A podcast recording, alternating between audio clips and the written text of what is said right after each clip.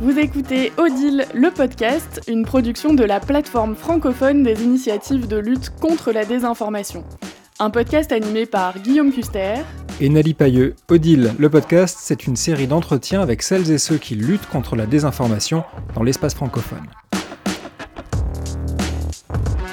Bonjour à toutes et bonjour à tous et bienvenue dans ce premier épisode de la deuxième saison d'Odile, le podcast. Odile, c'est la plateforme francophone des initiatives de lutte contre la désinformation. Elle accueille et met en valeur celles et ceux qui luttent contre les désordres de l'information dans les 88 pays de la francophonie. Et tout au long de cette année, nous accueillerons des invités de différentes régions du monde qui luttent contre la désinformation à leur manière. Journalistes, vérificateurs, décideurs publics, acteurs de l'éducation aux médias ou encore enquêteurs en source ouverte. N'hésitez pas à vous abonner sur vos plateformes de podcast préférées pour ne pas manquer la sortie de notre épisode mensuel. Et comme d'habitude, je suis en compagnie de Nelly. Bonjour Nelly. Bonjour Guillaume. Alors dans cet épisode, nous allons parler journalisme scientifique et plus précisément journalisme scientifique et des informations. Comment le Covid a changé la donne Quelle place pour la science dans la lutte contre les fausses nouvelles Comment éduquer le public à se méfier des pseudosciences Avec nous, pour en parler, trois invités de Marc Nelly. Oui, merci Guillaume. Nous avons le plaisir aujourd'hui d'accueillir trois invités qui nous viennent de trois pays différents de la francophonie. Nous avons avec nous Mardoché Boli, qui nous vient du Mali. Il est journaliste scientifique, vérificateur des faits et entrepreneur, et il est correspondant au Mali pour Pesachek. À ses côtés, nous accueillons Kossi Elom Balao, qui est membre du réseau des journalistes scientifiques d'Afrique francophone, qui nous vient du Togo, et que l'on peut féliciter parce qu'il a eu la semaine dernière le prix du meilleur journaliste de son pays. Félicitations à vous, Kossi. Et enfin, pour terminer, nous avons avec nous Pascal Lapointe de l'agence Science Presse qui nous vient du Québec. Pascal Lapointe est journaliste scientifique depuis près de 20 ans. Il travaille à l'agence Science Presse, qui est un média indépendant et qui est la seule agence de presse scientifique au Canada. Pour commencer, Pascal, je vais me tourner vers vous. Vous êtes journaliste scientifique euh, depuis longtemps et la pandémie de Covid est passée par là. J'imagine qu'elle a dû apporter quelques modifications dans votre métier, dans votre manière de travailler. Quelles leçons vous tirez de cette pandémie de Covid? Ouais, ben, les leçons sont multiples. Hein. Il y a un, journaliste américain que j'aime bien, Ed Young, qui a appelé ça une omnicrise, c'est-à-dire qu'une crise qui touche, qui n'était pas seulement une crise sanitaire, mais qui touchait à la politique, à l'économie, et ça, c'est une chose que j'ai constaté que ça nous a permis de donner comme leçon à nos collègues journalistes généralistes. C'est que le journaliste scientifique, c'est pas juste de rapporter une recherche ou de décoder le jargon, c'est de placer la science dans son contexte. Et bon, ben, si c'était vrai il y a 10 ans ou 15 ans, quand on parlait de recherche sur en santé ou en physique ou quoi que ce soit, ça a été plus vrai que jamais avec cette pandémie-là parce qu'on était confrontés. Il suffisait pas d'expliquer c'est quoi un virus ou pourquoi c'est important de savoir que c'est un virus. Il fallait expliquer ben, pourquoi c'est important de ventiler des classes, par exemple, ou pourquoi c'est important d'investir dans telle chose plutôt que telle chose. Il y avait des explications du contexte à donner chaque fois qu'on parlait de chiffres. Hein, c'est le fameux pourquoi est-ce que c'est normal qu'il y, ait des vaccinés qui soient à l'hôpital et pourquoi ça prouve pas que le vaccin n'est pas efficace. Bref, y a eu plein de choses pour lesquelles les journalistes scientifiques se sont révélés comme des acteurs qui avaient un rôle peut-être plus important qu'on le soupçonnait à jouer dans l'espace médiatique, parce que très souvent, le journaliste scientifique a été un peu le parent pauvre dans les médias, mais là, pendant ces trois années-là, on a été occupé euh, mon Dieu, comment dire, plus que jamais. On n'a jamais vu ça, un sujet scientifique occuper autant de place dans les médias pendant aussi longtemps. Alors que si, depuis le Togo, comment avez-vous vu euh, le Covid, la pandémie et ses conséquences sur euh, le traitement en tant que journaliste scientifique? Au Togo, comme dans tous les pays, la pandémie a été vécue comme un moment charnière Surtout pour la simple raison que les journalistes n'étaient pas préparés à faire face à une pandémie euh, pareille.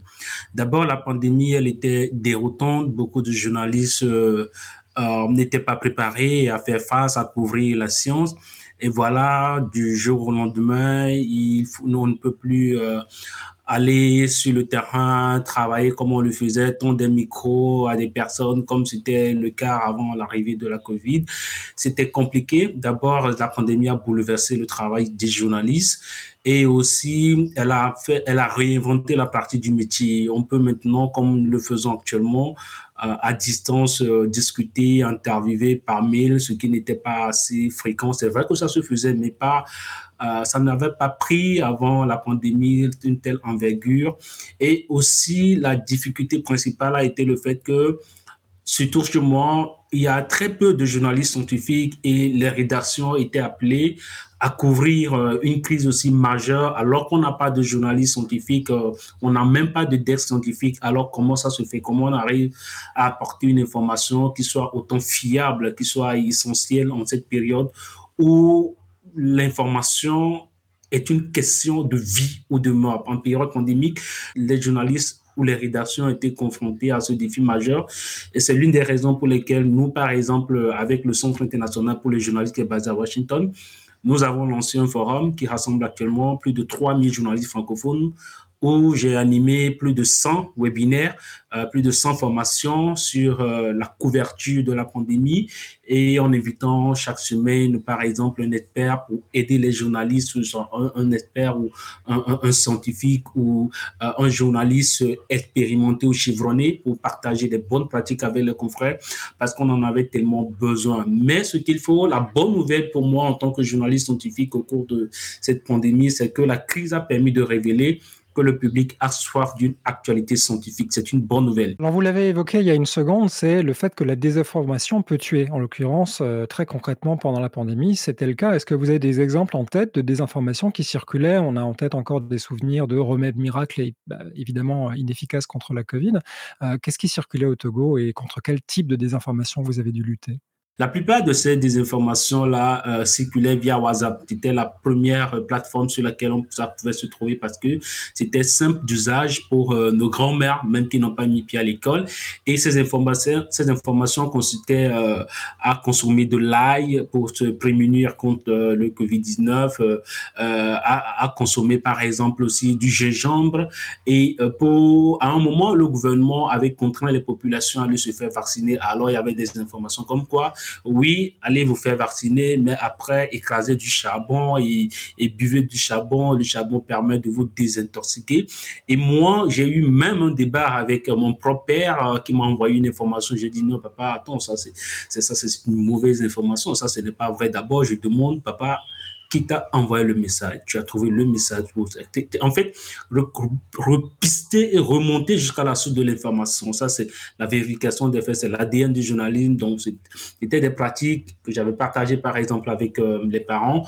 Mais il faut dire qu'en gros, il y avait beaucoup, non pas seulement sur les réseaux sociaux, la désinformation aussi, c'est au niveau, par exemple, des tradithérapeutes. Ce n'est pas vraiment courant chez vous en Europe où vous avez des personnes qui ne sont pas, euh, ne sont pas passées par euh, un cursus universitaire, qui connaissent seulement euh, des vertus thérapeutiques aux herbes et qui vous disent, mais attendez, venez chez moi, moi j'ai des tisanes, il suffit de le prendre et puis c'est fini, vous n'avez pas euh, le Covid. Et puis, il y avait aussi cette information comme quoi la pandémie ne tuait qu'en Europe, que c'est une invention européenne, que ça n'existe pas en Afrique, que les Africains n'en meurent pas. La preuve, euh, l'OMS avait annoncé l'apocalypse pour l'Afrique, ça ne s'est pas passé. Donc, c'était vraiment un vrai challenge qui se passait sur les réseaux sociaux et vous savez, c'est compliqué de pouvoir répondre au flux important de messages qui circulaient tous les jours. Quel est votre point de vue, Mardoché, sur cette question?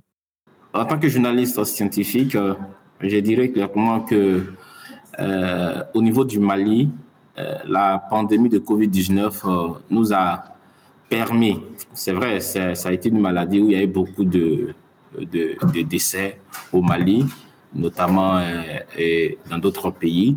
Je voudrais profiter de l'occasion pour souhaiter euh, toutes les condoléances à toutes les familles pleurées.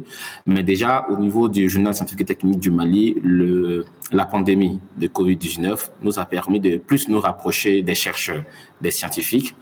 Euh, ça nous a permis d'avoir euh, une relation encore plus approfondie, plus resserrée avec nos scientifiques.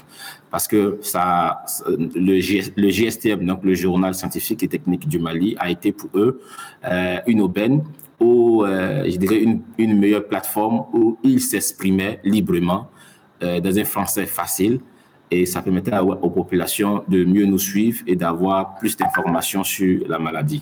Pascal, je me tourne vers vous. L'agence Science Presse a été fondée en 1978.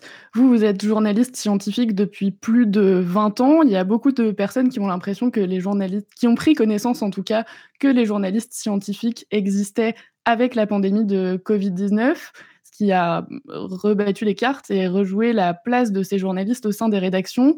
Selon vous, est-ce qu'il faut, maintenant qu'on a vu cette pandémie passer, un journaliste scientifique dans chaque rédaction? Ah oui, tout à fait. C'est un combat que même que, je menais longtemps avant la pandémie. C'est euh, c'est même, il en faudrait même deux ou trois dans chaque rédaction.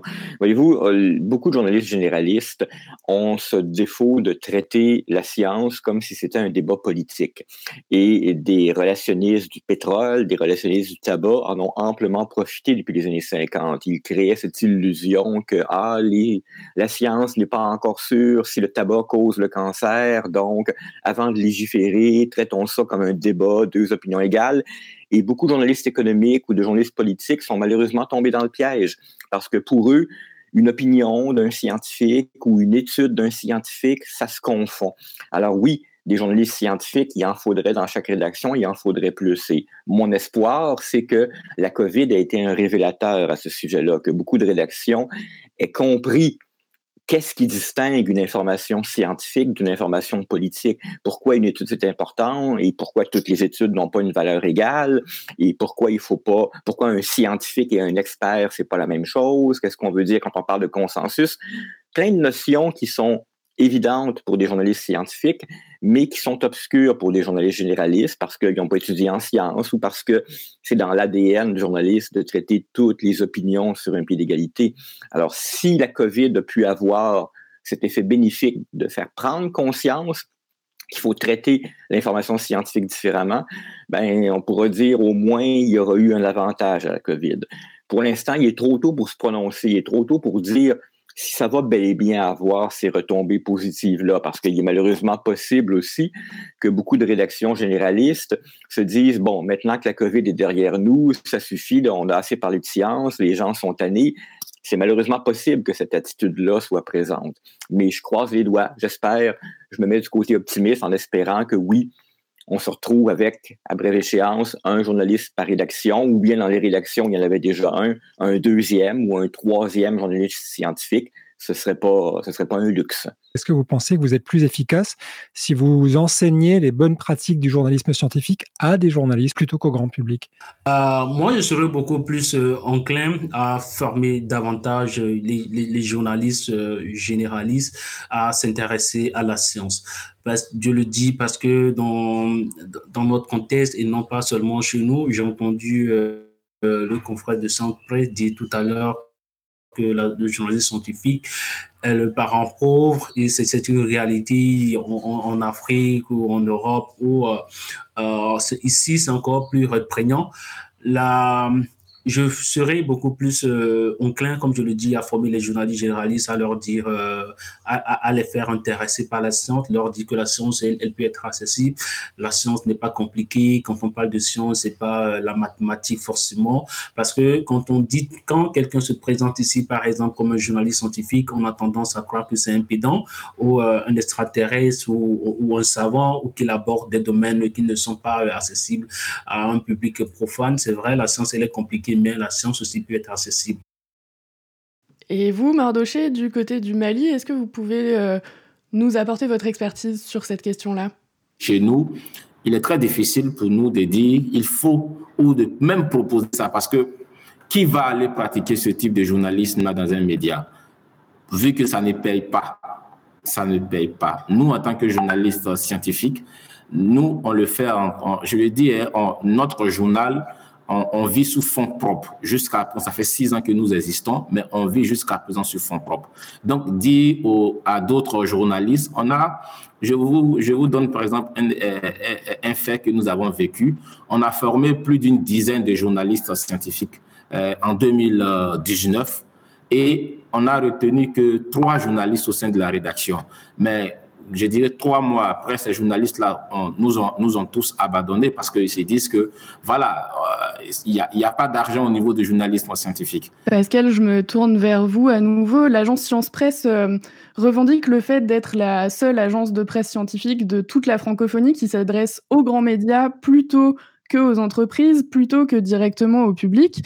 Est-ce que finalement, la solution, c'est d'avoir une agence qui concentre des journalistes scientifiques qui vont après disséminer un peu euh, disséminer l'information, un peu comme les dépêches de l'agence France Presse par exemple, ou est-ce qu'il faut former les journalistes à l'intérieur des rédactions? Ben, certainement un mélange des deux. C'est sûr, ce serait bien que euh, davantage de médias dans la francophonie puissent profiter des articles qui, sont déjà faits par l'agence Science Presse, c'est-à-dire que tous les médias n'ont pas les moyens d'embaucher des journalistes scientifiques et ça pourrait être un avantage d'avoir des articles comme ça qui sont déjà faits, mais c'est certainement pas une solution qui est applicable à tout le monde et partout. Je rejoins mon collègue, il faut former des journalistes généralistes, il faut davantage les former. Et c'est vrai que pendant longtemps, un obstacle était cette peur de la science qu'on rencontre dans le grand public, mais aussi chez nos collègues, parce que beaucoup d'entre eux ont gardé un très mauvais souvenir de leur cours de science à l'école. Ils se jugent ignorants, incompétents, ils jugent ça trop compliqué, et chaque fois qu'une association professionnelle leur propose une formation en sciences, ben beaucoup n'y allaient tout simplement pas parce qu'ils disaient bon ben ça c'est pas pour moi, c'est pour les journalistes scientifiques. La Covid a peut-être donné l'opportunité de faire comprendre que quand on veut faire apprendre la science à des collègues journalistes, c'est pas pour leur apprendre à distinguer l'ADN de l'ARN ou pour apprendre qu'est-ce que c'est qu'une exoplanète, c'est pour apprendre comment se construit la science, qu'est-ce qui distingue un savoir scientifique solide d'une opinion en science. Mais justement, je rebondis là-dessus parce que j'ai l'impression que la technique, la méthode scientifique est très proche de la méthode des vérificateurs des faits et qu'il y a une différence avec le journalisme classique. Il y a une rigueur qui existe chez les vérificateurs de faits qui est peut-être, quoique les journalistes généralistes sont rigoureux, mais il y a une rigueur peut-être supplémentaire qui s'approche de la méthode scientifique. Est-ce que vous, vous êtes d'accord avec ça? Et question subsidiaire, est-ce qu'il faut un doctorat finalement pour être journaliste scientifique? Alors euh, non, il ne faut pas un doctorat pour être un journaliste scientifique, absolument pas, parce que comprendre comment la science se construit, ça ne prend pas un doctorat. Il faut faire l'effort de comprendre comment et pourquoi on met autant d'emphase sur une étude. Mais cela étant dit, cette comparaison que vous faites entre le vérificateur de faits et le scientifique, elle a beaucoup de sens parce que dans le cas du détecteur de rumeurs, notre rubrique de vérification des faits à l'agence Science Presse, on s'est rapidement rendu compte qu'il fallait absolument écarter tout ce qui est opinion. Et donc, on ne pouvait pas, en aucun cas, il n'y a aucun sujet depuis six ans qu'on fait cette rubrique-là pour lequel on peut démarrer un article par une opinion en disant Ah, tel expert a dit telle chose. Il faut toujours qu'on commence la recherche par est-ce qu'il y a des études là-dessus? Et si jamais il n'y a pas d'études, ben, ça va devenir un peu le cœur de l'article pour dire ben voilà, un tel a affirmé telle chose, mais il n'existe aucune étude pour appuyer ses dires. Kossi Balao, votre avis vu du Togo? À cette question, je renvoie surtout euh, les confrères à un excellent papier qui a été réalisé par le journaliste scientifique de ID News. Un journaliste scientifique n'est pas un scientifique il faut dire aux journalistes qu'un journaliste scientifique n'est pas forcément un scientifique. De la même manière qu'on ne demande pas à un journaliste économique d'être euh, un homme d'affaires euh, économiques euh, ayant fait des preuves, ayant réussi avant d'exercer le journalisme économique ou à un journaliste culturel de savoir danser ou de savoir chanter. C'est la même chose en fait pour le journaliste scientifique. Un journaliste scientifique n'est pas à la base un scientifique, mais un journaliste scientifique qui a faire un cursus en sciences ou qui a un background scientifique, c'est un, un, excellent atout qui lui permet de, de, mieux comprendre, par exemple, de mieux comprendre la science, de mieux comprendre son, effort, son fonctionnement. Mais la condition pour exercer le journalisme scientifique, c'est qu'il faut d'abord être un journaliste et après, voilà, un journaliste qui ne couvre que les questions de la science, un journaliste qui comprend la science parce que c'est tellement important de comprendre la science parce que une publication euh, scientifique euh, a, des, codifié la science à ses codes, comprendre les codes du savoir, la méthode scientifique, la démarche scientifique, la rigueur scientifique avant de se lancer dans ce domaine. J'aimerais vous poser la question de, de l'accessibilité du journalisme scientifique. Il y a un côté rébarbatif, en tout cas une étiquette, une réputation euh, rébarbative qui est associée au journalisme scientifique, probablement malgré elle, et on va vous entendre pour les arguments en sa défense. Comment est-ce qu'on peut rendre le journalisme scientifique accessible au grand public? Pour moi, tout simplement, il faut écrire dans un français facile, tout simplement. C'est écrire dans un français facile, mais ne pas aussi tomber dans, euh, je dirais, dans la simplicité.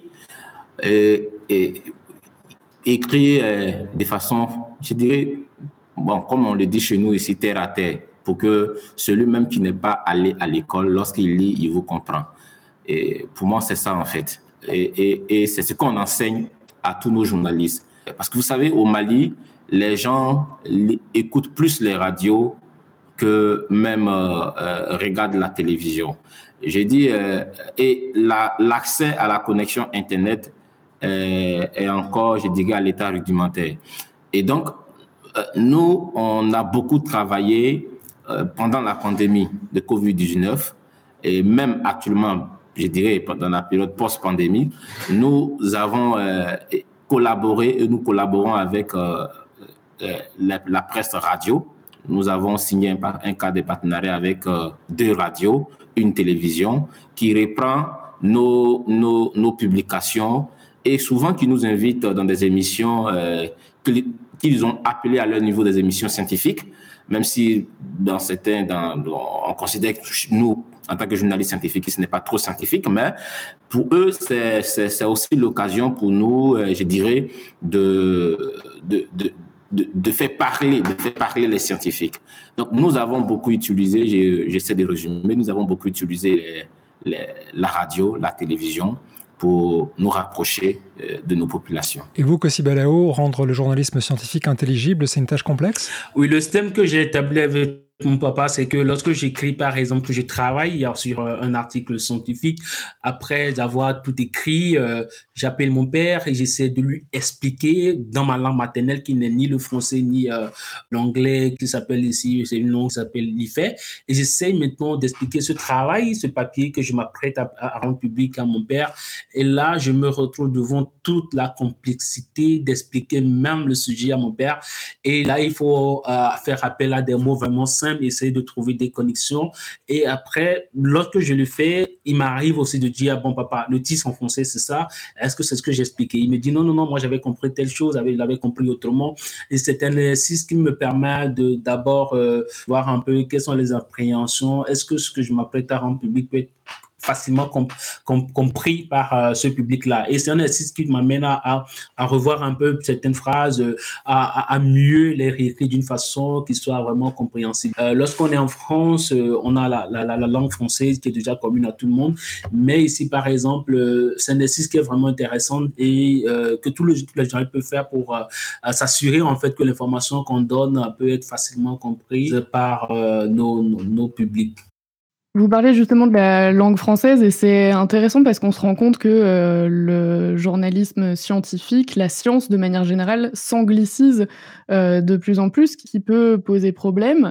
Pascal, vous qui travaillez dans un contexte, dans un pays euh, bilingue, quelle place pour le journalisme scientifique francophone quand la science s'anglicise de plus en plus? Je vois pas ça comme un problème parce que tout à l'heure, vous faisiez remarquer que je suis le, plus vieux du, groupe. Là, ça fait plus de 20 ans que je fais ce métier-là. Ça a toujours été en anglais euh, que la science, la production scientifique s'est faite. Ça n'a jamais été un problème pour les journalistes scientifiques. Le fait que la science, la production scientifique s'anglicise euh, n'handicape pas les journalistes francophones, à moins évidemment qu'ils ne lisent pas l'anglais, parce que notre production, à nous journalistes, va rester en français. On s'adresse à un auditoire qui parle français ou qui écoute le français. Ça, rejoint en un sens que Cossi disait tout à l'heure lorsqu'il soulignait que le journaliste scientifique n'est pas un scientifique. Il faut toujours le marteler. C'est effectivement quelque chose que je dois toujours répéter. Chaque fois que je me retrouve devant des étudiants, je leur dis toujours, je suis journaliste scientifique. Ça ne veut pas dire que je suis scientifique, je suis un journaliste qui s'est spécialisé en sciences, de la même façon que d'autres se spécialisent en sport. Et c'est donc important parce que ça nous rappelle qu'il y a une distance entre la communauté scientifique et la communauté journalistique. J'appartiens à la communauté journalistique, pas à la communauté scientifique. Et donc, même si ce que je dois lire en termes d'études est en anglais, ce que je produis est d'abord et avant tout en français. Et à ce titre, ben, comme le disait Cossi, j'écris comme un journaliste. Euh, je dois me débarrasser du jargon, je dois expliquer, trouver des métaphores, je dois structurer mes textes d'une façon journalistique. Jamais, jamais, jamais, jamais, je ne, vais écrire un texte dans un format introduction, développement, conclusion, comme un scientifique. Merci Pascal pour ce point de vue bien ancré dans une double culture en anglais et en français du Canada. Vu du Togo, comment est-ce que vous voyez euh, cette question de l'anglicisation de la science, Kossi? C'est cette question et la réalité en fait de ce problème qui m'a amené à fonder le réseau des journalistes scientifiques d'Afrique francophone pour encourager la diffusion de l'information scientifique au sein de l'espace francophone et encourager aussi les médias, euh, les rédactions euh, francophones à embaucher des journalistes scientifiques qui travaillent en langue française. Et je vous dis que c'est tellement compliqué, c'est pas facile parce que en Afrique francophone, euh, pour pouvoir travailler bien exercer ce métier de journaliste scientifique. Je vous le dis, c'est une vérité. L'anglais est, un outil indispensable. La maîtrise de l'anglais tellement importante parce que parfois, pour moi, par exemple, j'ai interviewé, par exemple, où je travaille avec un, un, un, un scientifique que j'interviewe qui ne parle pas le français. Alors, comment je fais? C'est un chinois. Comment vous discutez? Donc, l'anglais, la, parfois, euh, la, la, passerelle ou la langue intermédiaire, un locuteur qui n'est pas du monde francophone, qui soit en Chine, qui soit au Japon, et l'anglais aussi euh, s'y à s'imposer comme la langue de la science. Je me rappelle avoir posé cette question à Olivier euh, Desibouk euh, lors de la 11e conférence mondiale des journalistes scientifiques à, Lausanne en 2019. Est-ce que la science a une langue? Et c'est vrai qu'aujourd'hui, il y a par exemple en Afrique euh, plus de revues plus de magazines, plus de journaux académiques et scientifiques d'édition anglaise. Ils, sont plus nombreux que ceux que l'on retrouve dans l'espace francophone. Et vous voyez aussi euh, le fait que euh, les, les, francophones doivent apprendre l'anglais pour pouvoir lire les études. Vous prenez par exemple des revues de, de, de, Lancet, euh, les, les, revues médicales, la plupart sont éditées en anglais. Donc l'anglais forcément, c'est, euh, il y a une barrière linguistique pour les journalistes francophones, mais cela ne veut pas dire que la science ne se fait pas aussi euh, en, français, parce que nos locuteurs, nos, lecteurs, nos téléspectateurs ne comprennent pas l'anglais. Donc, pour le journaliste, c'est un outil indispensable, mais à notre niveau, il faut aussi parfois euh, apprendre cette langue et essayer maintenant de, de s'adresser à, à, nos publics qui ne comprennent pas, qui ne comprennent pas l'anglais. Mais en fait, c'est tout cela que nous essayons aujourd'hui de revoir et je ne sais pas si vous avez, aussi appris l'initiative de Global Africa, une revue pluridisciplinaire qui a été lancée en 2000, euh, en cette année, je crois, euh, en mars, en, mars 2022 à Dakar, une, revue euh, qui fait interview, qui permet aux chercheurs, aux universitaires francophones de pouvoir diffuser leurs recherches en langue française. Donc, c'est quelque chose qui se construit petit à petit et qui va changer au fil du temps. On mettra bien sûr tous ces liens-là dans la description de ce podcast. J'ai une dernière question pour vous. Quand le Covid est arrivé, avec la marée de fausses informations qui l'a accompagné, on a assisté à des fausses nouvelles qui étaient propagées parfois par euh, des personnes en blouse blanche, euh, par des scientifiques eux-mêmes, par des prix Nobel de médecine parfois, et des débats entre différents scientifiques. Comment, dans ces cas-là, vous vous positionnez Comment vous vérifiez des informations qui sont divulguées par ces personnes-là qui, a priori, sont censées quand même être au courant de ce qu'elles racontent? Ça, c'est aussi le travail des journalistes scientifiques, identifier les bons experts, identifier euh, des personnes qualifiées, identifier des personnes euh, ou des experts qui sont capables de répondre à des questions, pas des gens douteux on a beau être un prix, on a beau été, euh, on a beau reçu le prix Nobel, cela ne fait pas de nous un expert euh, qualifié pour répondre à, toutes les questions. On a beau été un scientifique chevronné, cela ne fait pas de nous euh, le meilleur, la, meilleure source pour une information scientifique.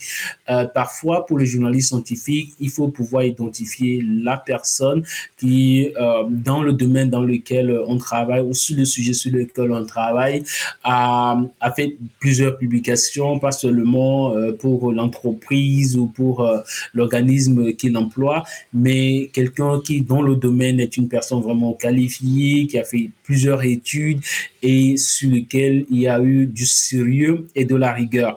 Et aussi parfois, il, arrive que si le scientifique lui-même, euh, il, est sérieux lorsque vous lui faites une demande, moi ça m'est arrivé quand scientifique me dise clairement qu'aussi cette question est hors de mes compétences et je ne peux répondre. Je suggère, je suggère de contacter telle personne qui lui actuellement travaille. Vous voyez, il faut pouvoir identifier le bon expert, il faut pouvoir identifier la bonne chose pour parler vers des gens douteux. Donc on a eu cette marée d'informations et que des soi-disant pseudo-scientifiques se permettent de dire des choses qui ne sont pas conformes à la science le travail du journaliste, c'est de vérifier. C'est l'ADN même du journalisme. Vérifier, remonter jusqu'à la source, aller lire des publications sur, ce scientifique. Essayer aussi parfois de voir euh, est-ce que ce que ce scientifique, euh, même s'il est sérieux, est-ce qu'il n'a pas des conflits d'intérêts quelque part? Est-ce qu'il ne travaille pas peut-être Est-ce qu'il n'a pas des raisons de dire ceci ou cela? Est-ce qu'il n'est pas préfinancé par quelqu'un pour dire parce que même lorsque les, ça arrive que euh, les conflits d'intérêts interfèrent avec avec la science ce qui est important pour les journalistes, euh, que ce soit en période de Covid-19, que ce soit en période de pandémie ou en période post-pandémique, c'est de se demander euh, qui sont les auteurs de, cette, de, cette étude, par exemple, et qui sont illustrés par des publications sérieuses, quelles sont les autres publications de ce scientifique, quelle méthodologie, pourquoi ce cadre expérimental, où est-ce que c'est publié, y a-t-il des commentaires de pairs, qu'en pensent d'autres auteurs du même champ que répondent les auteurs de l'étude, est-ce que les réponses que ce scientifique euh, euh, euh, me donne conviennent-elles? Voilà autant de questions qu'il faut se poser euh, pour s'assurer en fait qu'on n'est pas en train de relayer une information faute. Comme je le dis, cela est autant valable quand on est en période de pandémie ou quand on est en période de post-pandémie. Se poser toujours les bonnes questions. Ça, me fait penser à la question du processus rédactionnel, en fait. Il y a, plusieurs mondes dans le journalisme et plusieurs pratiques selon euh, les cultures, euh, les, continents et les pays aussi parfois, notamment la relecture. Euh, Pascal, vous avez une politique de relecture par des pairs au sein de votre rédaction où bah, chaque article est systématiquement relu? Ce n'est pas le cas dans toutes les rédactions. Oui, on a effectivement ça. En particulier, les textes de déclarateurs de rumeurs sont systématiquement relus par un deuxième ou même parfois un troisième journaliste c'est important à, cause de la nature de la chose. On veut que le texte du détecteur de rumeurs, on veut que si on dit qu'une chose est fausse, ben on veut être sûr que ce soit bien compris comme tel à la lecture. Donc, qu'un lecteur extérieur qui n'a pas fait la recherche soit d'accord pour dire OK, d'accord, avec ce que tu donnes comme source, tu peux effectivement donner ce verdict-là. Et on veut aussi que ce soit clair pour le lecteur, parce qu'on s'en cache pas ce sont des textes de vérification qui sont plus, euh, ce sont des textes qui à la lecture peuvent être plus ternes. On n'a pas de choses spectaculaires, on n'a pas euh, beaucoup de narration dans ces textes-là, donc on essaie de pas endormir le lecteur littéralement. Euh, c'est un c'est quelque chose qui devrait se faire dans toutes les rédactions, de toute façon. C'est quelque chose qu'on essaie de faire avec tous les articles, je pense, dans tous les médias, mais le manque de temps, le manque de ressources fait en sorte que des fois, on va au plus près. C'est euh, de tout temps dans les quotidiens. Euh, il y a eu ce qu'on, avait ce qu'on appelle le pupitre. Ce sont ces, journalistes, la rédaction dont la tâche est de mettre les textes en page. Ben, il y avait donc de tout temps minimalement un deuxième lecteur avant la mise en ligne. Mais on est conscient qu'avec la crise des médias, euh, ce sont des choses qui sont parfois balayées sous le tapis. Euh, ça ne devrait pas être le cas, mais ça l'est, malheureusement. Merci à tous les trois d'avoir participé à ce podcast. Nous avions avec nous depuis le Togo Kossi Elom Balao, président du réseau des journalistes scientifiques d'Afrique francophone, Pascal Lapointe qui nous appelait du Canada, rédacteur en chef de l'agence Science Presse, et Mardoché Boli, directeur du journal scientifique et technique du Mali. Merci à tous les trois. Merci beaucoup.